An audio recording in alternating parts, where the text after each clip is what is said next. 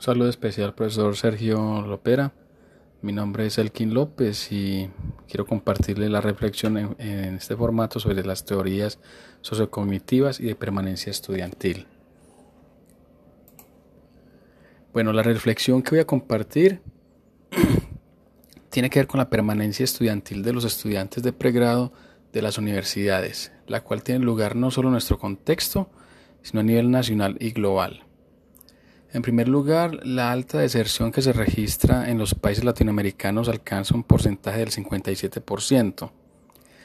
En Colombia ese nivel de deserción llega al 67% para los estudiantes universitarios.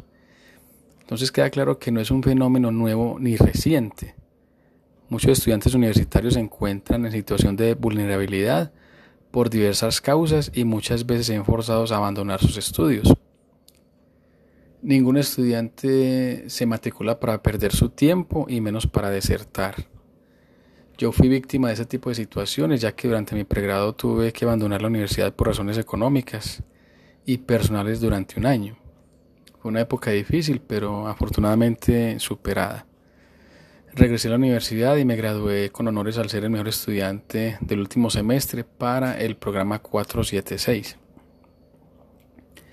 No recuerdo haber sido contactado por la universidad para saber sobre la decisión que había tomado de dejar los estudios en esa época, pero me alegra saber que las universidades estén reinventando en ese sentido y buscan precisamente rescatar a estudiantes con dificultades para continuar su proceso.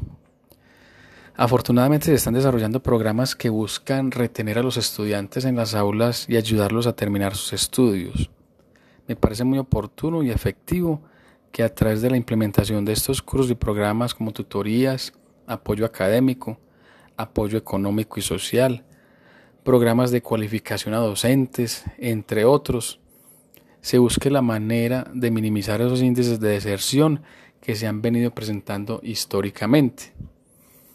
Desde la presencialidad la deserción estudiantil ha sido una constante y ahora desde la virtualidad, gracias a la pandemia que estamos viviendo, la situación parece empeorar.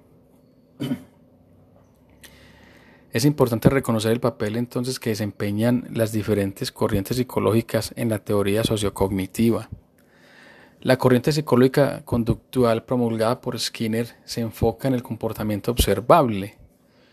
Eh, la corriente cognoscitiva que defiende Ausubel estudia la conducta humana compleja, la inteligencia, estados internos y su cognición. La corriente psicosocial regulada y dirigida por sectores sociales que generan aprendizaje por observación e imitación, como asegura Bandura, por ejemplo. La corriente constructivista que tiene en cuenta el individuo visto desde un contexto social, cultural y del conocimiento, como lo afirman Piaget y Vygotsky. Eh, los enfoques sociocognitivos conciben el desarrollo del aprendizaje en mayor o menor medida mediado por la cultura y el entorno social. Estos diversos enfoques nos muestran que el, conocimiento se construye colectivamente. Es lo que entraremos nosotros como a rescatar acá, es que se construye colectivamente, que no somos islas y que nos necesitamos para aprender unos de otros. Lo que finalmente como profesor debo tener claro es que además de eso soy un mediador, un facilitador, un demócrata, no un dictador, un tutor del aprendizaje y de la cultura social una persona que enseña a aprender. Ese es el gran reto que tengo y que espero cumplir a cabalidad. Muchas gracias, profesor.